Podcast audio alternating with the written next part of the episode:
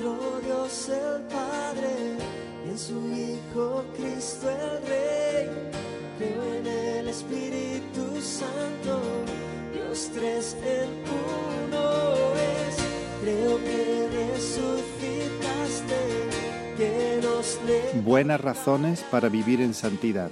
Mensaje de la palabra de Dios por Rubén Sanz en la Iglesia Evangélica Bautista de Córdoba, España, 5 de noviembre de 2017.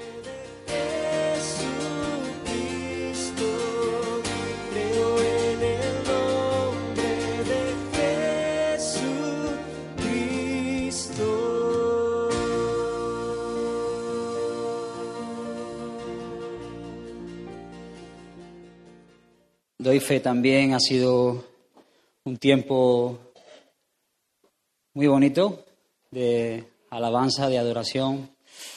Estoy de acuerdo, el Señor está en medio de su pueblo, en medio, Él se mueve en medio de la alabanza y, y creo que hemos sido muy bendecidos en esta mañana, porque cuando hay un pueblo que dispone su corazón a alabar y a honrar al Señor, el Señor bendice grandemente a su pueblo. Así que es un privilegio poder estar juntos como pueblo para alabar el nombre del Señor. Y vengo esta mañana, hermano, eh, con un peso en mi corazón.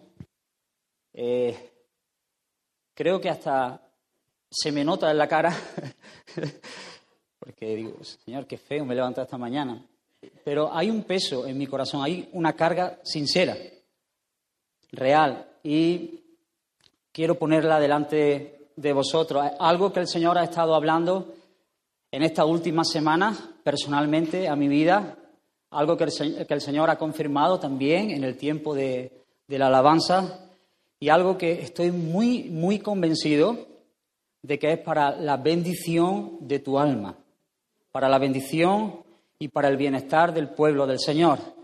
Así que no me pongo aquí en este lugar como un predicador elocuente que pueda trazar la palabra del Señor increíblemente para que todo tu intelecto y toda tu mente quede anonadada cuando yo hable, sino que de verdad estoy aquí delante del Señor esperando únicamente que Él haga su obra. Por medio de estas torpes palabras, pero estoy convencido de que el Espíritu del Señor es poderoso para operar en tu corazón en esta mañana, de manera que podamos salir de este lugar con alegría, con profundo gozo de saber quiénes somos, qué tenemos y a dónde vamos. Y haciendo esto, estaría muy agradecido a mi Señor si Él nos concediera este favor en este día. Soy consciente de que tengo bastante material. También soy consciente de eso. Espero que el Señor me dé gracia para poder hablar y para poder transmitir lo que hay en su corazón. Así que, hermanos, os pido que dispongáis vuestro corazón, que no estéis mirándome a mí, que no estéis mirando como lo he dicho, sino dispón tu corazón para oír la voz del Señor. Amén, hermanos. Muy bien. Pues quiero invitar a abrir la palabra del Señor, la primera carta del apóstol Pedro,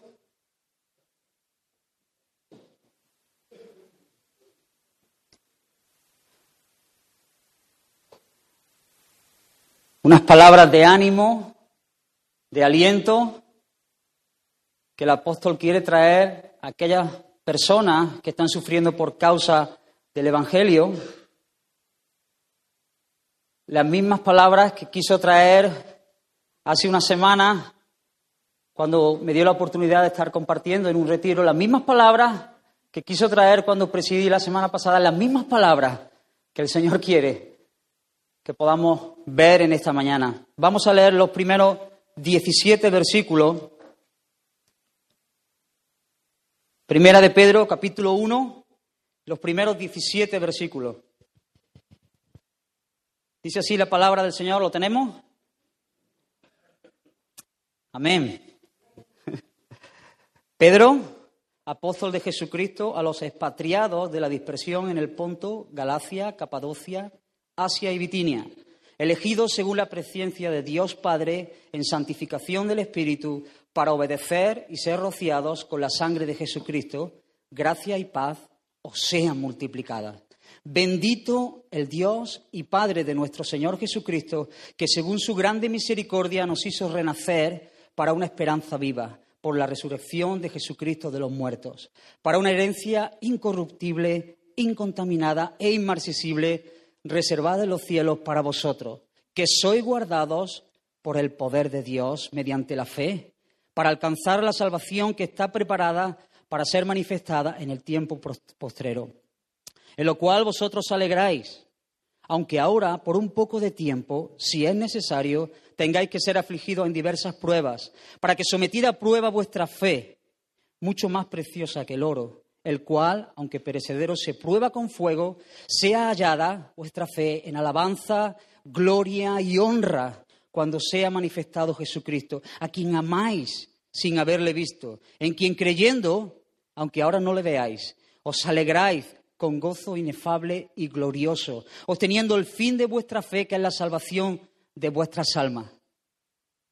Los profetas que profetizaron de la gran destinada a vosotros, inquirieron y diligentemente indagaron acerca de esta salvación, escudriñando qué persona y qué tiempo indicaba el Espíritu de Cristo que estaba en ellos, el cual anunciaba de antemano los sufrimientos de Cristo y las glorias que vendrían tras ellos. A esto se les reveló que no para sí mismos, sino para nosotros administraban las cosas que ahora son anunciadas por lo que os han predicado el Evangelio por el Espíritu Santo enviado del cielo. Cosas en las cuales anhelan mirar los ángeles. Por tanto, por tanto, por tanto, ceñid los lomos de vuestro entendimiento, sed sobrio y esperar por completo en la gracia que se os traerá cuando Jesucristo sea manifestado. Como hijos obedientes, no conforméis a los deseos que antes teníais estando en vuestra ignorancia, sino como aquel que os llamó es santo, sed también vosotros santos en toda vuestra manera de vivir, porque escrito está, sed santos, porque yo soy santo. Y si invocáis por Padre a aquel que sin acepción de persona juzga según la obra de cada uno, conducíos en temor todo el tiempo de vuestra peregrinación. Señor, ayúdanos a entender, a abrazar, a ser instruidos por ti, a ser corregidos, a ser animados, a ser consolados. Esperamos, Señor, nos sentamos a tus pies con el deseo de ser saciados del bien que hay en tu casa. Danos hambre y sed del Dios vivo. En el nombre de Jesús. Hermano, me vaya a permitir, porque me siento como David con la armadura de Saúl.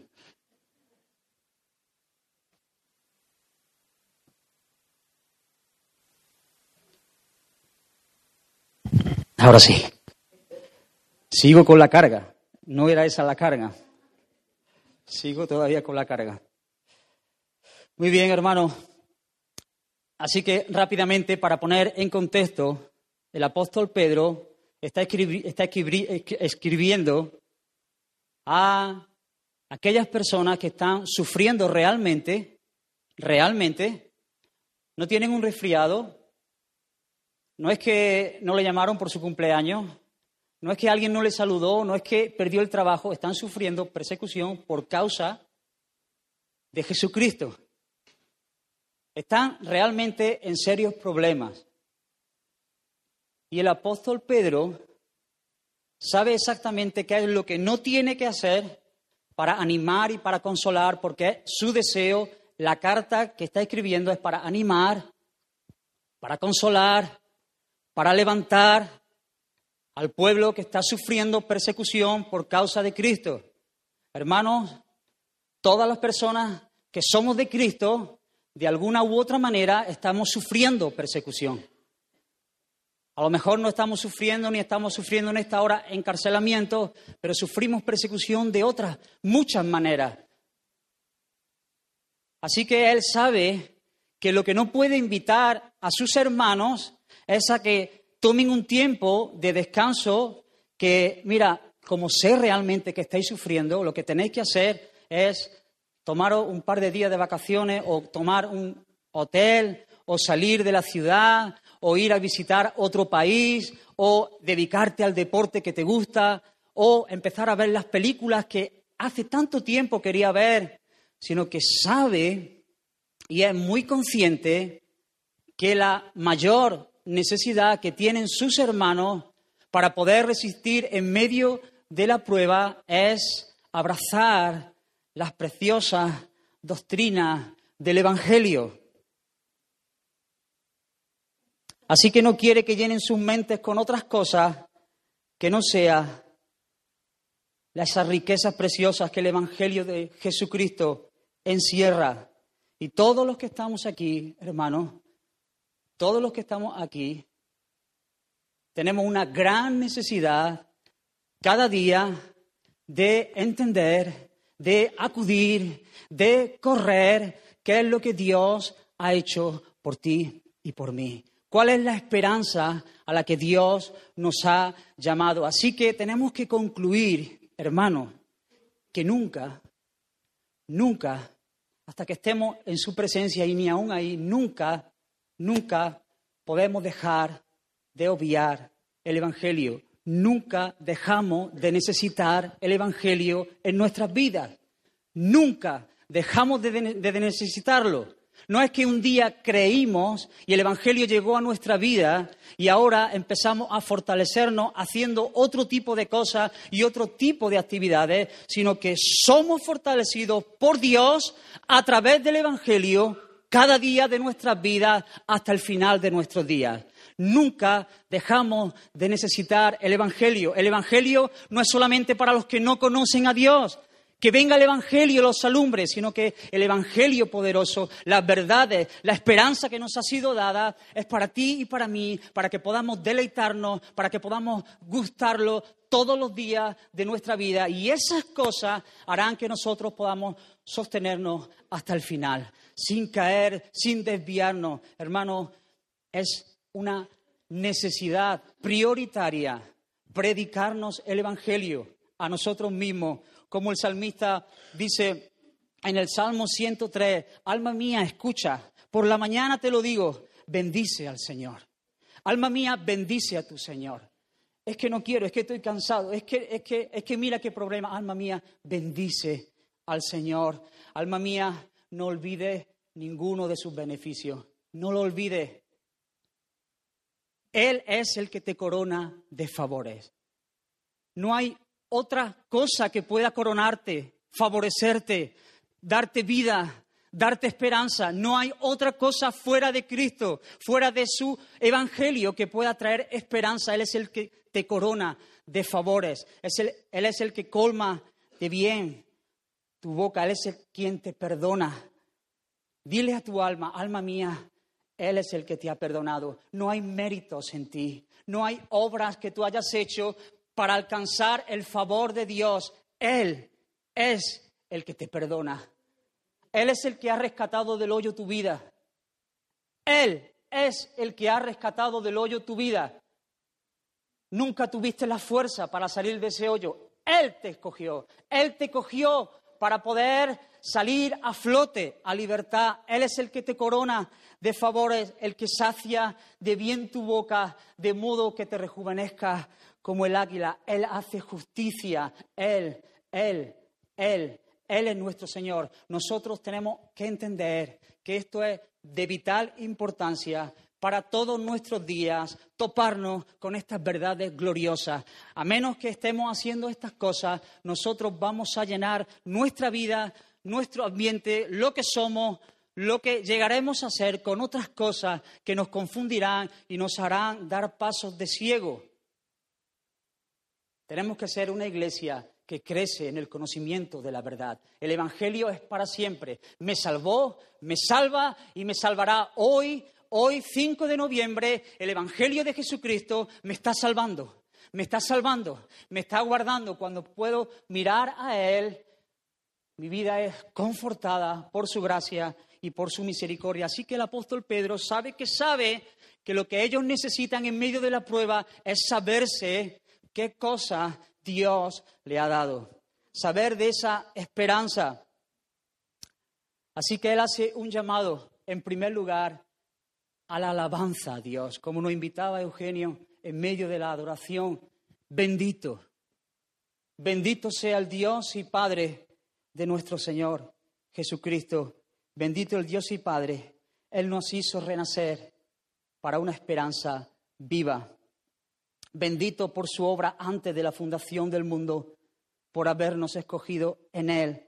Por su gran misericordia hemos renacido. Así que tenemos que entender, hermanos, que tenemos una esperanza. Y al tener esta esperanza, nuestro llamado, el llamado que Dios nos da es a bendecir el nombre del Señor.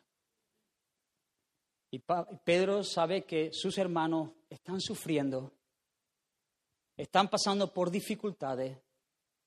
La prueba no es cualquier cosa y ellos van a ser animados y consolados y el apóstol los invita, los impulsa a levantar en medio de la situación difícil un canto de alabanza al Señor. Ese es el grito de aquellos que han visto, que han gustado, que han saboreado las gloriosas verdades del Evangelio, que en medio de cualquier circunstancia pueden decir, bendito sea tu nombre, bendito sea tu nombre. Así que, hermanos, es nuestro llamado también para nosotros el poder, en medio de esta carrera a veces frenética en la que vivimos, tomar tiempo para poder bendecir el nombre de nuestro Señor. Al contemplar estas verdades, poder meditar en su hermosura y poder alabar su nombre por lo que Él ha hecho. Amén, hermanos. Amén. No hay otro camino. No lo hay. tenemos que ser muy cuidadosos, muy cuidadosos en pensar cuál es la esperanza a la cual nosotros nos hemos abrazado en este día. Porque hay personas, aún en medio de nuestro, en medio de estos lugares de culto y de reunión, que Dios las ha favorecido y que Dios le ha permitido algunas gracias. Puedes verlo con su familia, con sus esposas, o aunque sea sin esposa, sin esposo, pero que evidentemente el Señor los ha favorecido, pero en el fondo de sus corazones pudiéramos pensar que el Señor está por ellos y que ellos han sido salvados por Dios pero en lo más profundo de su corazón, su esperanza no es Dios mismo. Ellos están buscando realmente las cosas que Dios da. Y las personas que buscan las cosas que Dios da no pueden tomar aliento al saber en la esperanza del Dios vivo, sino que se retroalimentan en las cosas que como hombres no nacidos de Dios quieren. Así que ellos quizás puedan acercarse a Dios, pero no lo ven como algo precioso. No hay un valor infinito en la persona de Jesús. No lo hay. Y ellos se acercan a Jesús no por quién es, no por lo que es Él, sino por lo que pueden recibir de Él.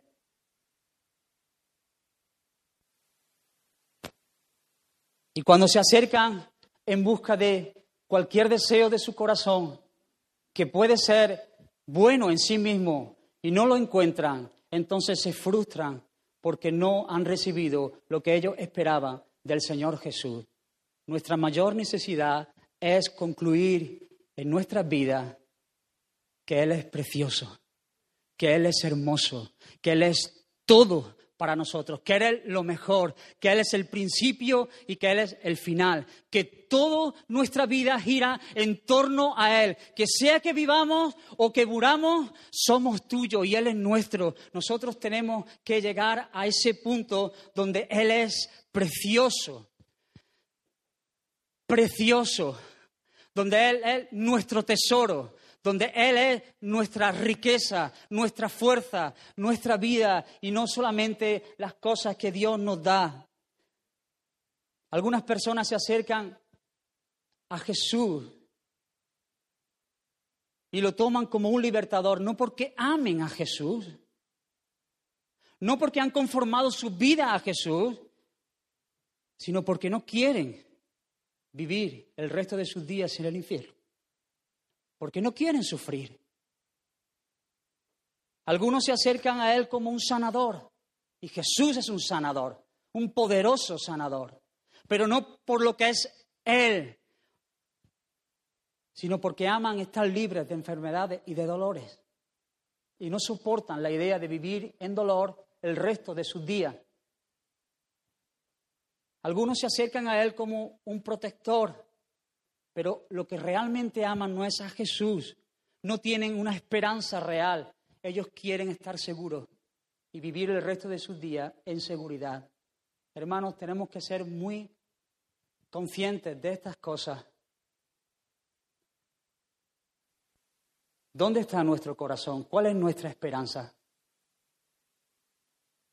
Cuando estamos solos, muy solos, ¿dónde está nuestro corazón? ¿Dónde está nuestra confianza? ¿En quién estamos esperando? ¿En qué nos regocijamos? ¿Qué es lo que trae calor y aliento realmente a nuestra vida? ¿Las cosas que Dios nos da? ¿O el Dios dador de las cosas? Me temo, hermanos, me temo que a veces estamos confundidos y estamos más centrados en las cosas que Dios puede darnos, en nuestros propios deseos y en nuestros propios gustos, que en la esperanza viva que Dios nos ha dado, una esperanza real, una esperanza que sobrepasa todo entendimiento, una cosa que se nos escapa de las manos, lo que el Señor nos ha dado como herencia para sus hijos. A veces nos enredamos en otras cosas y no somos conscientes de ver esa esperanza. Hermano, las personas que no tienen esperanza, que las únicas cosas que desean son las cosas del aquí y del ahora, un mejor coche, un mejor trabajo, una mejor familia, tener más dinero, tener unas buenas vacaciones, solamente sus cosas están centradas, sí, quizá algo de Dios, Sí, quizá algo de reunirse, sí, quizá algo de comunión, pero en, lo más profundo de su ser, las cosas que los mueven son cosas materiales. Su esperanza está aquí y en el ahora. Y déjame decirte por experiencia propia que lo único que vas a tener si estás andando así es más sed que cuando empiezas a beber.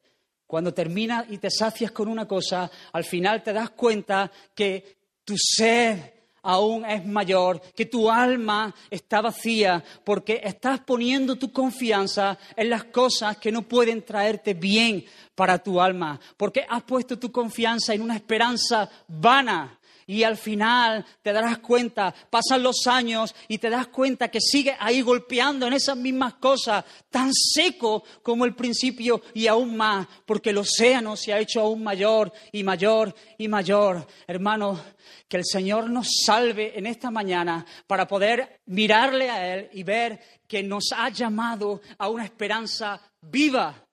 Hermanos, nosotros tenemos una esperanza viva, real eterna para nosotros. Y es una esperanza que cada hijo de Dios ha experimentado. Hermano, yo estoy seguro, muy seguro, que no soy lo que un día seré. Lo sé. Hace falta tanto en mí, pero también estoy muy seguro, muy convencido de que yo no soy el que un día fui, por la gracia del Señor. Hace ya más de 14 años el Señor me encontró. Y el Señor me hizo beber de esa fuente que antes estábamos cantando. De manera que yo puedo concluir, estaba buscando en miles de cosas tener sentido a mi vida, esperanza a mi vida. Y ahí estuve golpeando en una puerta y golpeando en otra puerta, inquiriendo en un pecado, inquiriendo en otro pecado, hasta que el Señor de repente, no sé cómo lo hizo, pero Él vino a mi vida y me dio a beber de ese agua de vida eterna, de manera que hoy puedo decir con toda seguridad que cuando bebí de allí nunca más tuve sed, porque me sacié de la fuente de vida eterna. Hermanos, tenemos una esperanza que es real, que es real para, para nuestras vidas. Así que esta esperanza, ¿qué es lo que tenemos? Tantas veces hemos escuchado, tantas veces nos hace falta escuchar. Déjame que te hable de mi esperanza. Y que a la vez que hablo de mi esperanza, espero que sea la tuya y que sepamos darle el valor que esa esperanza tiene. El valor tiene que ver con el precio de las cosas. Algo que vale muy poco, no le damos mucho valor. Algo que vale mucho, intentamos preservarlo. Algo que es infinito, tú verás lo que hace.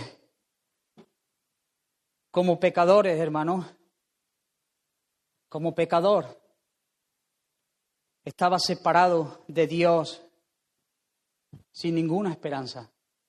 Es mi experiencia, sin ninguna esperanza.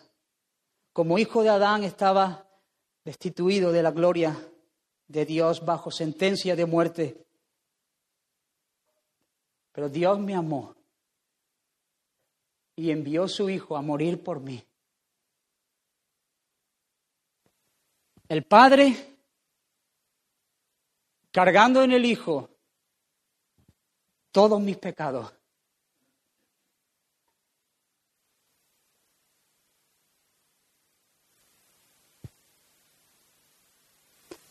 Todos esos pecados que me atormentaban, toda esa culpabilidad que arrastraba, todo eso, toda esa basura,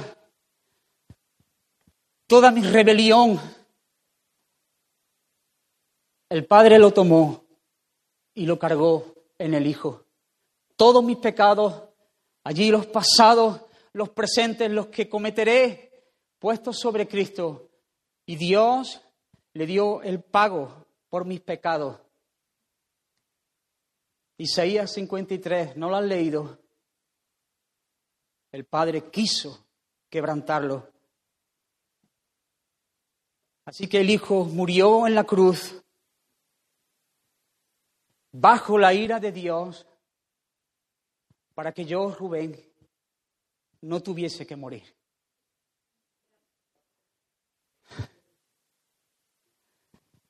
Yo tenía que morir.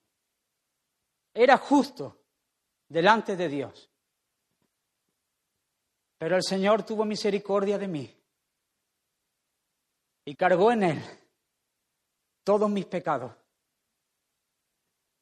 De manera que ahora la justicia está satisfecha. Tengo una esperanza. Tengo una esperanza real. Él trató allí a Jesús como debía haberme tratado a mí. Lo quebrantó, lo partió. Y Jesús murió. Esta es mi esperanza, este es mi testimonio. Jesús murió en la cruz del Calvario. Silencio.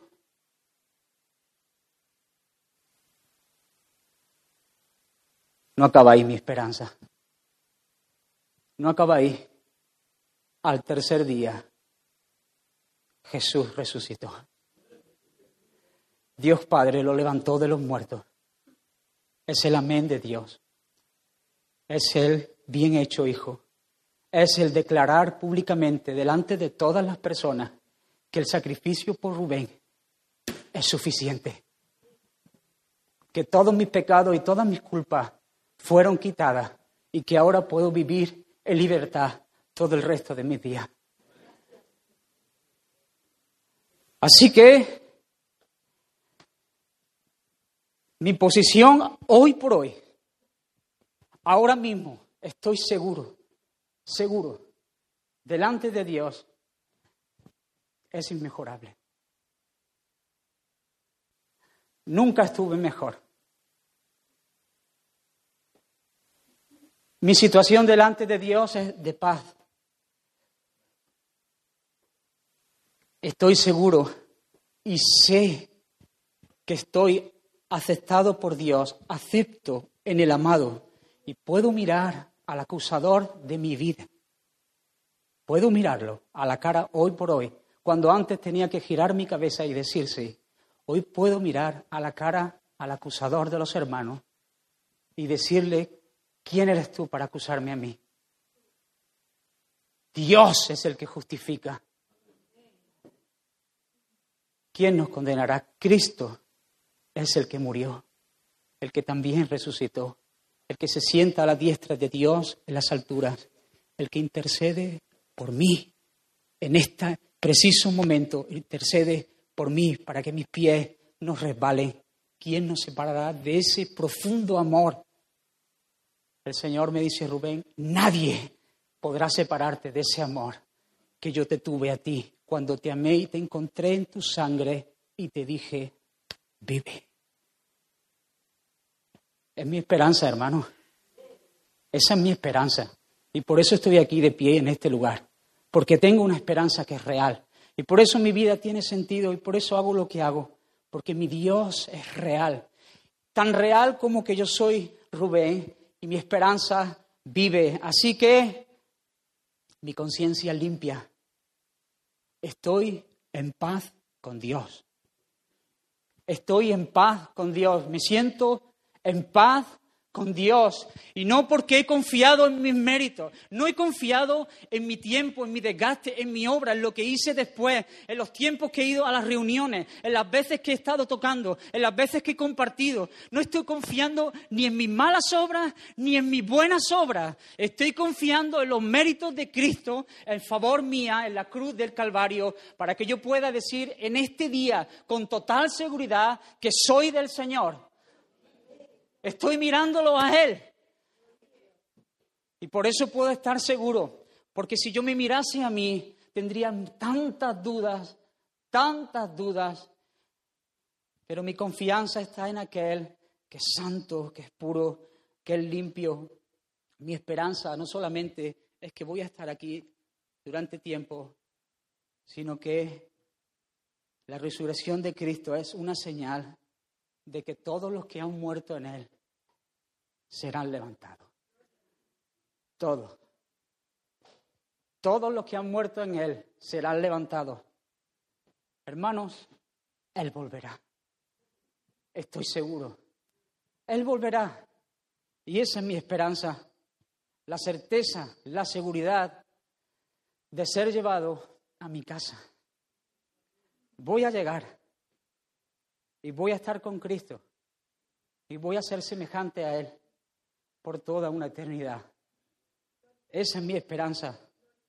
Así que pon la mira en las cosas de arriba, donde está Cristo, y no en las de la tierra. Es mi, uno de los versículos favoritos. Porque habéis muerto y vuestra vida está escondida con Cristo en Dios. Cuando Cristo vuestra vida se manifieste, entonces vosotros seréis manifestados con Él en gloria. Bendito sea su nombre. Es la palabra, Él es fiel, ninguna de sus promesas han decaído. Todo lo que ha dicho se ha cumplido, todo lo que ha dicho se cumplirá, porque fiel es el que ha prometido y Él lo hará. Canta, hermano, es mi esperanza, es la tuya también. Canta, celebra, salta, aplaude, que hay mucha gente que brincan y gozan y no tienen ninguna esperanza. Simplemente el ver cómo su equipo gana o el ver cómo sus hijos crecen y se casan o el ver su coche nuevo o el ver una posición mejor laboral.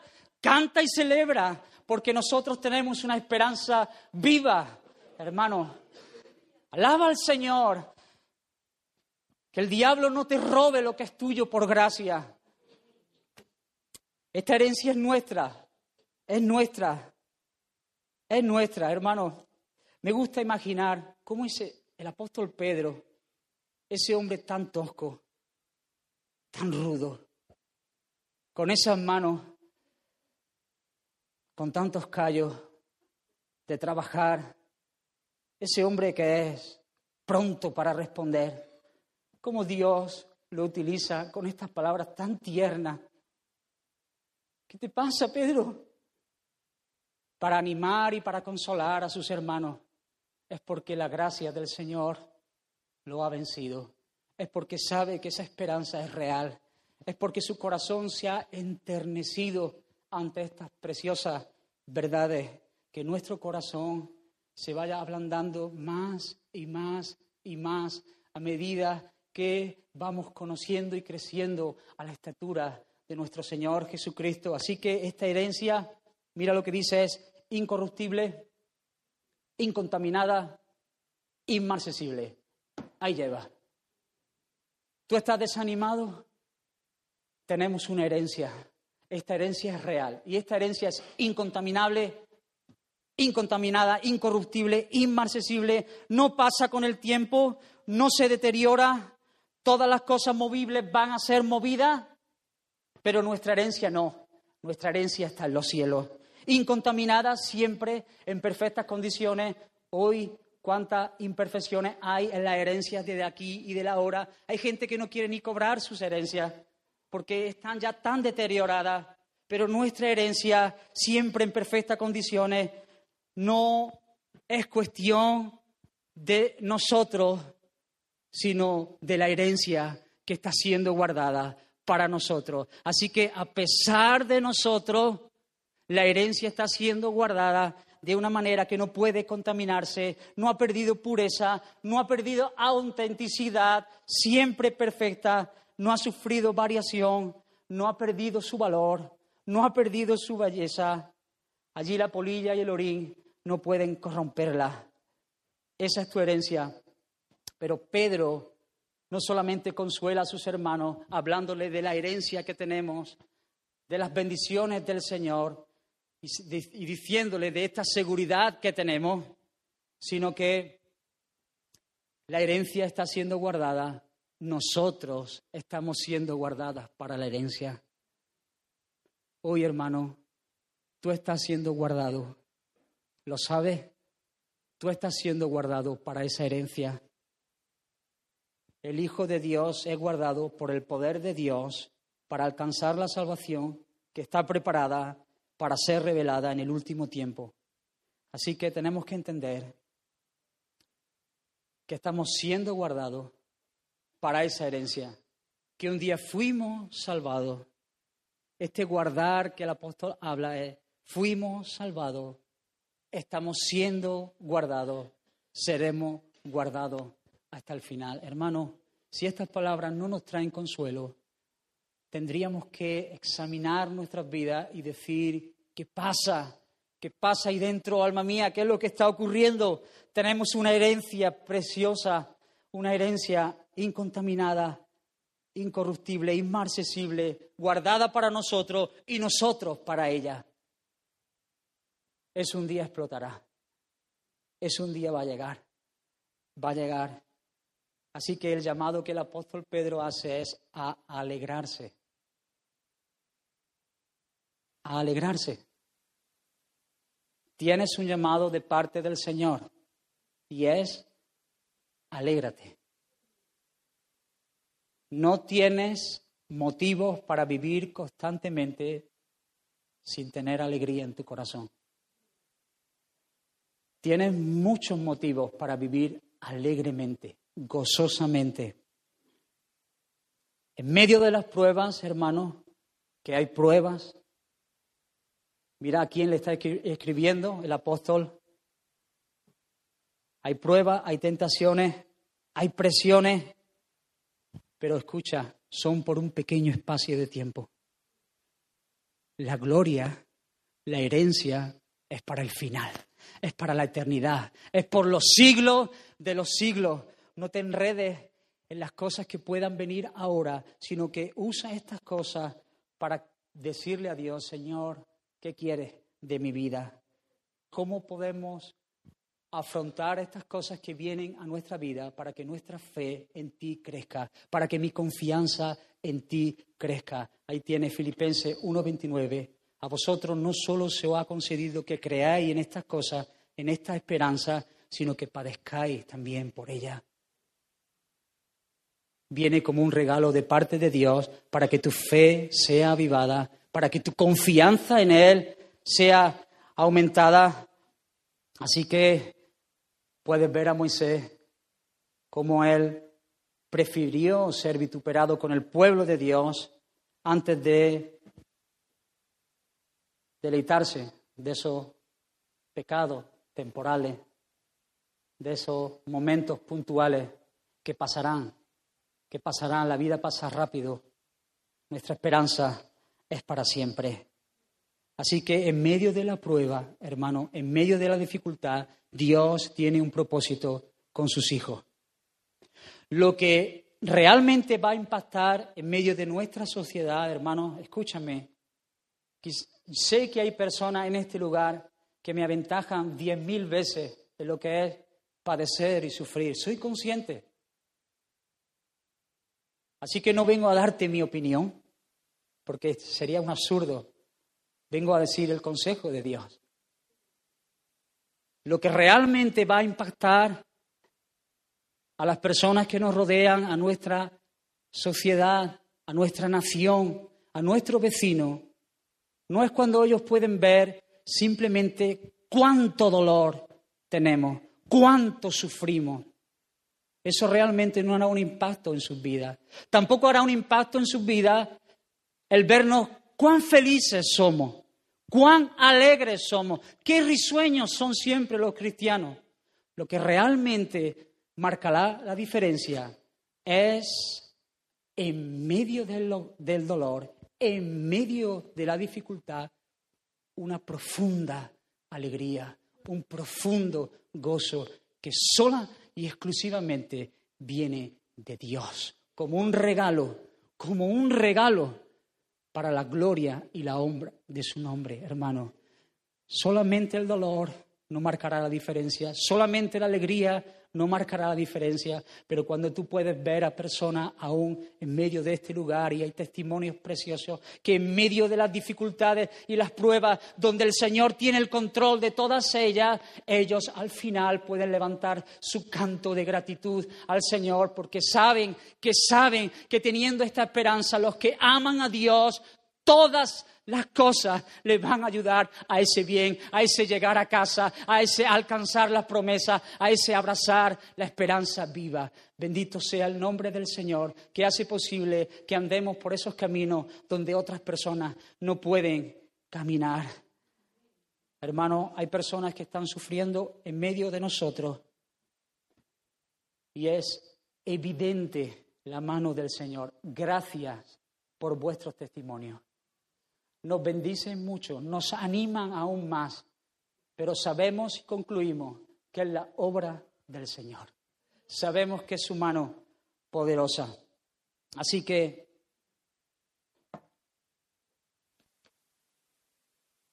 ¿Vamos bien? ¿Estamos, hermanos? Esta era la introducción. Es verdad. Pero el mensaje solo tiene un punto.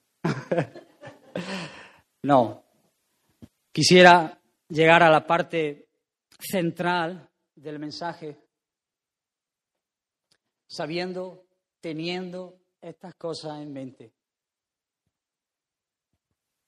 Para el apóstol, igual que para mí, sería un absurdo, sería algo ilógico pedirle a las personas que no tienen esta esperanza que vivan de acuerdo a esta esperanza. Estaría loco de pedirle a una persona que viva conforme ahora va a hablar si estas cosas no son muy reales en su vida. ¿Sabes lo que vas a hacer? Asfixiar a la persona. La vas a asfixiar la vas a reventar, porque es imposible poder conformar tu vida a estas verdades si estas verdades no están en tu vida. Va a ser puro rito, pura religión, va a ser esfuerzo tras esfuerzo, va a ser una quemadera de vida. Pero Él sabe las cosas que tenemos por gracia, así que Él invita a los hermanos que están sufriendo a vivir de acuerdo a la profesión a la cual han sido llamados. Hermano, esta verdad es verdad, si no, no sería verdad. Nada puede hacernos más felices que ser santos y crecer en santidad. Las cosas que Dios tiene preparado para nosotros son las cosas que realmente nos bendicen y nos hacen bien. A veces pensamos que haciendo nosotros cosas encontraremos esa felicidad, pero Dios ya ha hecho el diseño para sus hijos. Y en buscar la santidad, en buscar la piedad, en buscar las cosas de Dios, ahí, ahí, ahí es cuando tu cara va a cambiar. Ahí es cuando vas a reflejar que la vida del Señor está obrando, que la obra del Espíritu Santo es muy efectiva. Así que Él invita a los hermanos en medio de las pruebas y de las tribulaciones. ¿eh? Estos hermanos no están viviendo la vida. Siempre tenerlo en mente. Teniendo estas cosas, ceñid los lobos de vuestro entendimiento. Como diría mi padre, que te rebane los sesos. ¿Cómo? Rebánate los sesos buscando algo. Ceñid los lomos de vuestro entendimiento. Sí, hermanos, que tenemos una tarea por delante. Ceñid los lomos de vuestro entendimiento. Lo que Pablo, lo que Pedro hace, perdón, es animar a entregarse por completo al conocimiento de la verdad que le ha sido revelada. Y aquí pone un ejemplo que me llamó mucho la atención. Los profetas en otro tiempo, le está diciendo, en otro tiempo, los profetas, no teniendo tanta luz como nosotros tenemos en el día de hoy, indagaron diligentemente. Ellos buscaban e intentaban saber los tiempos de la venida, cómo sería, cuándo sería, por qué sería, y sabiendo que no eran para ellos. Sabiendo que eso no era para ellos, ellos indagaron diligentemente. Dice que los ángeles anhelan mirar, desean mirar estas cosas. ¿Qué es lo que pasa a esta gente? ¿Cuál es la esperanza que ellos tienen? ¿Qué es lo que tú y yo estamos haciendo con estas cosas? Teniendo más luz, más revelación, teniendo la palabra escrita de Dios, Hermano, ¿te das al conocimiento? ¿Sabes realmente a la esperanza a la cual tú has sido llamada? ¿O estás simplemente confiando en las palabras del pastor, del que predica, el vídeo que ves en internet o la enseñanza que recibes por correo electrónico o tú diligentemente estás ciñendo los lomos de tu entendimiento para que la gracia del Señor te alumbre y las verdades sean reveladas en lo secreto del corazón cuando tú estás a solas con Dios y la palabra del Señor salta y se hace una verdad en tu vida o estás confiando en el siguiente mensaje a ver qué es lo que dirán. Ellos están animando a sus hermanos a poder hacer estas cosas, ceñir los lomos de vuestro entendimiento. Nuestro llamado para permanecer es indagar. Hermano, indaga, busca, Peléate con la palabra del Señor. Dile al Señor, alumbra los ojos de mi entendimiento. Dame gracia que sea la verdad de Dios y escuchar el mensaje, escuchar las predicaciones, todo eso viene estupendamente para nuestra alma, pero nuestro llamado no es para los pastores, no es para los líderes, es para todos los hijos de Dios. Todos los que han nacido de Dios están llamados a inquirir diligentemente en las verdades que el Señor nos ha dado. Así que, hermano, ten cuidado cuando estás poniendo tu confianza simple y llanamente en el consejo de otro, busca al Señor. Que tu alma sepa muy bien qué es lo que tiene de parte de Dios y que no sea la experiencia de otros. Amén. Es para nosotros. Así que ocúpate de tu esperanza, de tu salvación. Ocúpate con temor y con temblor. Ocúpate de ella. Dios es el que pone el deseo en ti de buscarle. Dios es el que está poniendo el deseo en ti de buscarle. Así que ocúpate de tu salvación, de esa esperanza a la cual hemos sido llamados Como hijos obedientes, en el versículo 2 dice, fuimos escogidos para obedecer. Pedro sabe, y él está escribiendo, recordad, hermanos, para animar, para consolar, para restaurar, que a pesar de nuestra terquedad, que a pesar muchas veces de nuestra frialdad, de nuestra desobediencia, al final el Hijo de Dios obedecerá a Dios. Hemos sido llamados a andar en toda buena obra. Hemos sido llamados a obedecer y andar en toda buena obra. Hermano, ¿qué es lo que el Señor está demandando de ti en este día?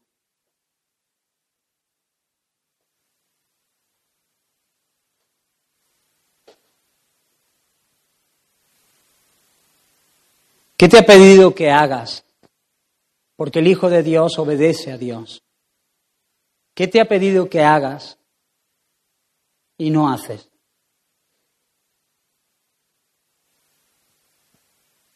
Es un error grande cuando intentamos granjearnos el favor de Dios, queriendo hacer cosas para Dios, eludiendo el llamado de Dios para nuestras vidas. Es un error grande querer buscar atajos con Dios.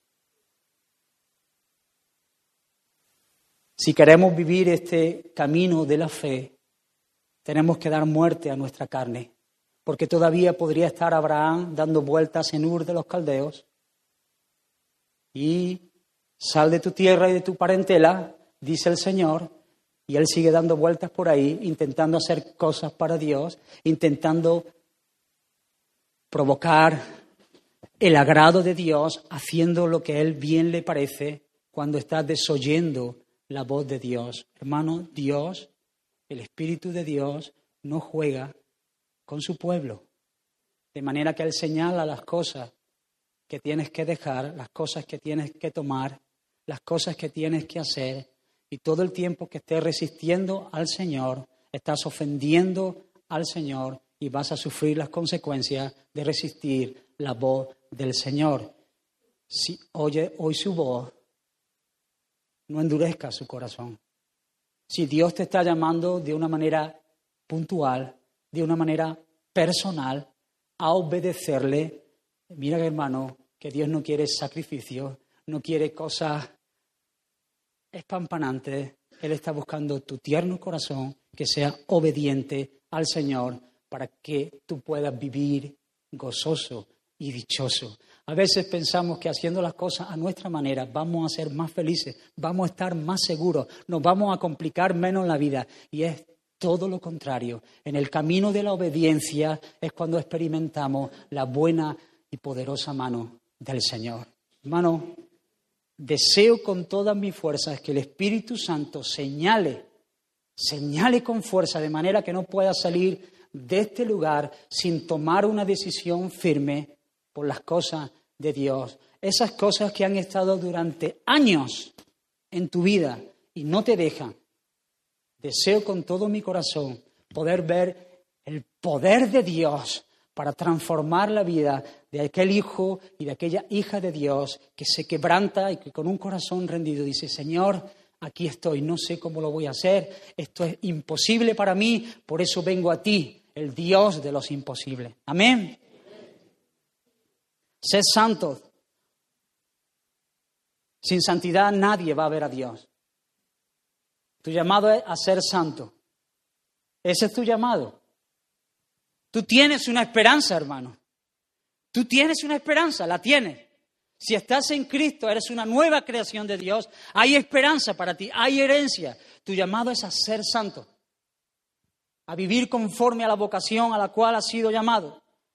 Deja de hacer una, una lista grande de ritos en tu vida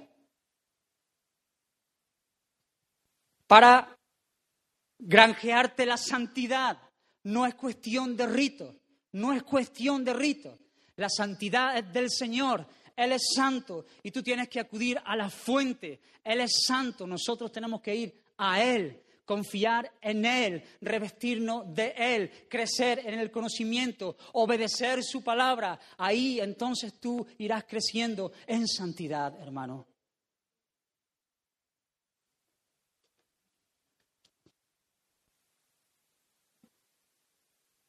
Yo soy muy consciente, de verdad, muy consciente,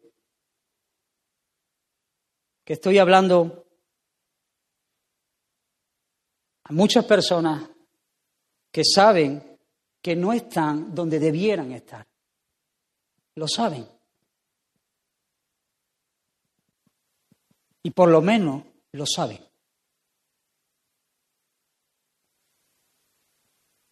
Hay personas que piensan que están donde están y están bien. Pero ahora mi llamado es a aquellas personas que saben que no están donde debieran estar. Pedro sabe que todas nuestras obras, ya nos recordó Ricardo la semana pasada, serán juzgadas ante el tribunal de Cristo. Todas nuestras obras serán juzgadas, todo lo que hagamos aún las intenciones de nuestro corazón van a ser puestas en balanza ante el tribunal de Cristo, los hijos de Dios, ante el gran trono blanco, hermano. La deuda está saldada. Ahí no hay problema. Pero todos tendremos que comparecer ante el tribunal de Cristo para que nuestras obras sean juzgadas. Todo lo que hayamos hecho van a ser puestos delante del Señor y Dios no hace asesión de personas. No tiene ahí favoritos. Así que estas cosas el apóstol las habla para que sean muy cuidadosos en su caminar diario. Hermano, el cristianismo no son solamente palabras. El cristianismo es poder es una vida de poder. Las palabras se las lleva el viento. Si no estamos siendo influenciados por la obra poderosa del Espíritu Santo, no estamos viviendo como Dios manda. Y muchas veces esa falta de energía, de vitalidad, esa falta de devoción, se debe a que no somos conscientes de que el Espíritu que mora en nosotros, con nuestras acciones, con nuestros hechos, con nuestros pensamientos, se entristece. Se entristece y es real. Y por eso muchas veces vamos arrastrando los pies. Porque el cristianismo es poder, no son palabras. Rápidamente, y ya hemos escuchado, nosotros somos templo del Espíritu Santo. Y el Espíritu Santo que mora en nosotros no es una fuerza de la naturaleza. El Espíritu Santo que mora en nosotros no es un sentimiento dentro de nosotros que nos impulsa a. El Espíritu Santo no es la herramienta poderosa para. El Espíritu Santo que mora en nosotros y somos templo de Él es una persona.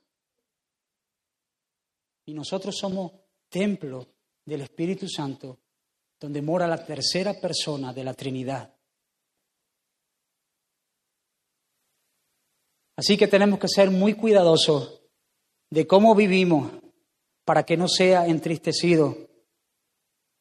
El Espíritu Santo nos ha sellado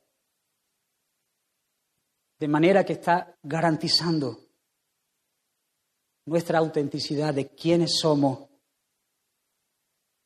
El cristiano más pequeño en medio de este lugar puede decir, no moriré, sino que viviré y contaré las obras del Señor, porque el Espíritu Santo ha venido como un sello a nuestras vidas y garantiza nuestra protección. Y esa persona, hermano, escucha, y espero Espero darte ahí donde te duele. Para tu bien, siempre para tu bien. Te ama.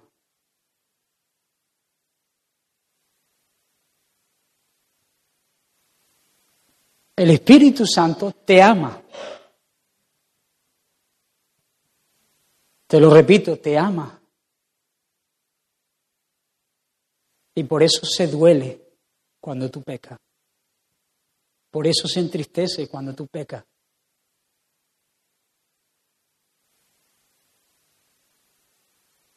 Él es santo. Él es puro.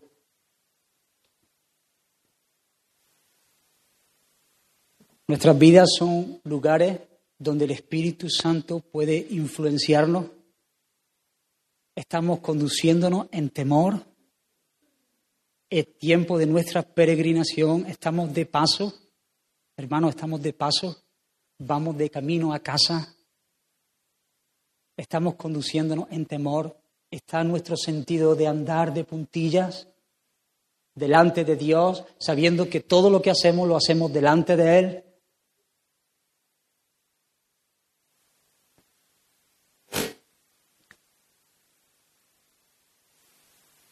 O siendo muy honesto contigo mismo, concluyes que llevas un largo tiempo, largo tiempo,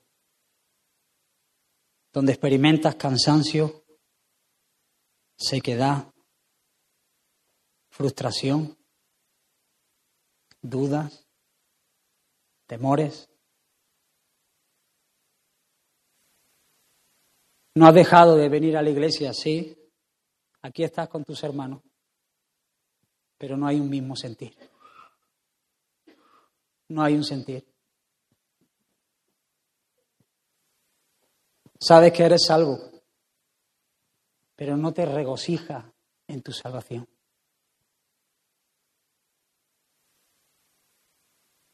Tienes falta de vitalidad. Y como consecuencia de esa falta de temor, de ese no ser consciente de que el Espíritu Santo mora en nosotros, Muchas veces te ves enredado en malas conversaciones. Eres pronto para hablar mal. Hay chisme. Hay crítica ligera. Quizá hay inmoralidad sexual en medio de tu vida que te aplasta una y otra vez como consecuencia de no andar en el temor de Dios, siendo consciente que el Espíritu Santo que te ha sellado te ama te anhela celosamente y tú has mirado para otro lado y él se ha entristecido. Hermano, y es curioso en este punto, eh, me di cuenta que la primera vez que la Biblia habla acerca del temor de Dios es cuando Abraham, delante de Abimelech, dice que su esposa es su hermana. Dice que tuve miedo de lo que pudieran hacerle los de aquel lugar porque yo sabía que no había temor de Dios en aquel lugar. Cuando no hay temor de Dios, estas cosas empiezan a fluir en las vidas.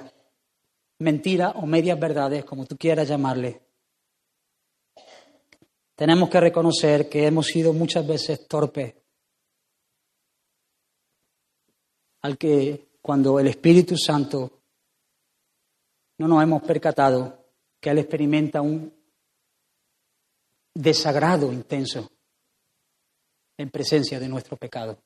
Hemos sido torpes al no ser conscientes de cómo podemos ofender. Y hermano, el Espíritu Santo nos ama y Él no se levanta en ira contra tu vida, sino que Él se retira, se entristece, se aplaca y tu vida deja de estar influenciada por Él, de manera que vive como el que le falta el aire. El cristianismo es poder de Dios, es la obra del Espíritu Santo fluyendo en nuestro interior para poder dar un paso más. No es para conquistar las ciudades y las montañas, es para poder dar un paso más es para poder vivir el día de hoy. Necesitamos el poder y la influencia del Espíritu Santo en nuestras vidas. Así que tenemos que ser muy conscientes de no haber dañado a la persona del Espíritu Santo que mora en nosotros.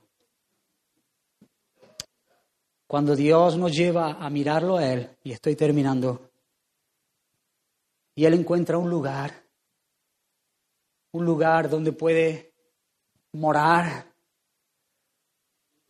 entonces hay gran satisfacción en nuestra vida. Tú sabes de lo que estoy hablando, hermano. Hay gran satisfacción, hay descanso, hay confianza, hay arrojo, hay valentía para pelear contra todo lo que viene en el nombre del Señor, hay discernimiento espiritual para llamar a las cosas por su nombre, para decir sí a lo que es sí, para decir no a lo que no, cuando el Espíritu Santo influencia la vida de uno de sus hijos, hay sensibilidad para el pecado, fortalezas son derribadas, hay vicios que se caen de por año, hay victorias, hay vidas transformadas por el poder de Dios, porque el Evangelio no son palabras, sino son poder, la obra sobrenatural y poderosa y efectiva y eficaz del Espíritu Santo fluyendo a través de un hijo suyo o de una hija suya para alabanza de su nombre. Grandes anhelos cuando el Espíritu Santo está morando en nosotros de Dios y grandes anhelos por su pueblo. Esos son los frutos. Amor, gozo, paz, paciencia, bondad, benignidad, fe, mansedumbre, templanza, estas cosas obrando en nosotros. Y por eso el apóstol Pedro sabe que haciendo estas cosas no resbalaremos jamás. Hemos sido llamados a una esperanza. Hermanos, vuelvo a repetirlo, estoy terminando. Quizás tú estés aquí en este lugar sin esperanza y sin Dios, o piensas que tienes una esperanza pero no es la esperanza que Dios da a cada uno de sus hijos. Así que el llamado para mí, para ti en el día de hoy es, ven a Cristo. El llamado es, ven a Cristo. Mi llamado para ti es, ven a Cristo. Y deja de luchar y deja de pelear en el centro, tú siempre en el centro. Deja de el lugar donde tú eres el Señor y corre a Jesucristo. Quebrántate, humíllate para que Él pueda ser Señor. Y Él pueda darte esa esperanza preciosa de sabernos hijos de Dios. Y tú puedas experimentar el gozo, la paz, el consuelo que da el sabernos aceptado por Dios. Paz para siempre, perdón de nuestros pecados, un lugar de posición, sentados en la mesa. Ya no somos mendigos, ahora somos hijos, hijos para siempre, herederos con Dios, herederos con Cristo de las promesas. Pero a ti te digo que tú has vivido y sabes que tú tienes una esperanza que es real, pero sabes que sabes que el Espíritu Santo que mora en ti ha sido entristecido una y otra vez y quizás por tiempo, escúchame por favor, por años, por años, no experimenta la dulzura, el tierno abrazo de sabernos influenciados por el Espíritu Santo. Hace tiempo que no te deleitas en la palabra del Señor. Hace tiempo que no te deleitas en la ley del Señor. Hace tiempo que no te regocijas en la obra de la salvación. Hace tiempo que no te alegra de poder estar con tus hermanos con un amor profundo, sincero, verdadero. Hace tiempo que dejaste atrás esa relación porque entristeciste a la persona del Espíritu Santo. En esta hora, por tu alma, te pido, arrepiéntete de tu pecado. Arrepiéntete, por favor. Arrepiéntete de tu pecado y vuélvete a Dios porque Dios es el Dios que da fuerzas al que no tiene ninguna fuerza. No busques tu propia fuerza No busques tus propias artimañas. No intentes salir de este lugar y hacer algo para callar tu conciencia. Corre a Él. Por favor, corre a Él para que Él te salve. Y cuando Él te salve y tenga esa esperanza, estarás completamente seguro que esas cosas han sido para ti, han sido personales. Amén. Hermanos, vamos a orar.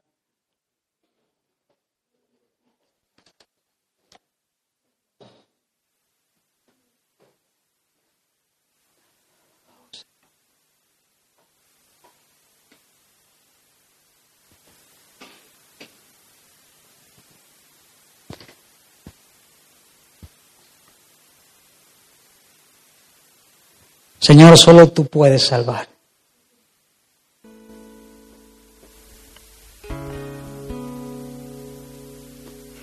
Señor, te pido en esta hora que tú sigas abriendo los ojos para que podamos ver.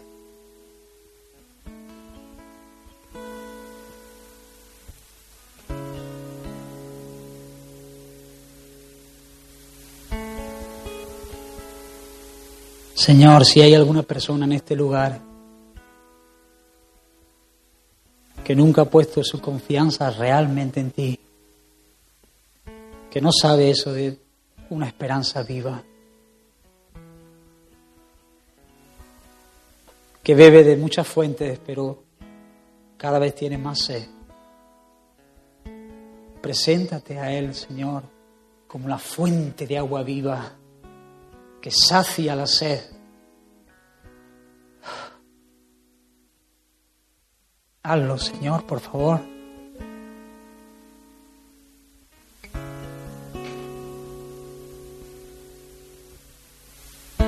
Señor, que fortalezcas caigan en esta hora.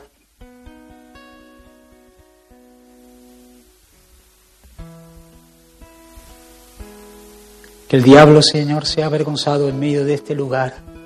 Que tu pueblo se levante con un cántico nuevo de alegría y de alabanza a su Señor. Señor, tú eres el Dios de la segunda oportunidad. Otra vez, otra vez nos llama a volvernos, Señor, a ti, a dejar nuestro pecado, a mirarte a ti, Señor. Ninguna persona de los que han mirado en ti nunca en la historia, ninguna persona que ha puesto su confianza en ti, todo lo que son, toda su vida, toda su familia, todo su esfuerzo, nadie nunca ha salido avergonzado. Lleva nuestros pies a la roca más alta. Señor, queremos como pueblo tuyo pedirte perdón en esta hora. Cuando siendo consciente o no siendo tan consciente, mm, hemos entristecido al Espíritu Santo con nuestra manera de obrar, con nuestra pereza, con nuestro desánimo ante tan grande realidad, nuestra falta de compromiso Señor, por nuestras actitudes. Perdónanos. Queremos vivir la vida abundante que tú has prometido, Señor. Queremos ser un pueblo influenciado por ti. Que tú te sientas muy bienvenido en, tu casa, Señor. Que tú tengas el primer lugar en nuestras vidas. Señor, ayuda a tu pueblo, ayúdame.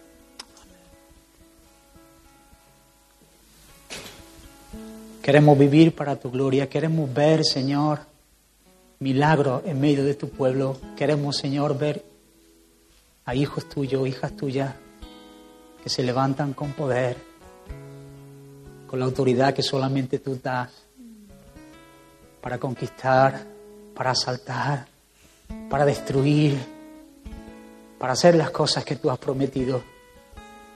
Oh Señor, que venga tu reino, que venga tu reino Que venga tu reino, Señor, sobre nuestras vidas. Señor, que podamos una vez más, en medio de la noche, alegrarnos, regocijarnos, gustar, saborear, llorar, Señor, por las cosas que tú has puesto delante de nosotros para que andemos en ellas.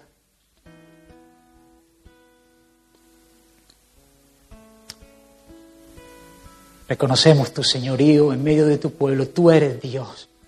Tú eres nuestro Dios. A ti nos volvemos. A ti nos volvemos, Señor, una vez más. Y decimos, no moriremos, sino que viviremos para contar tus obras. En el nombre de Jesús.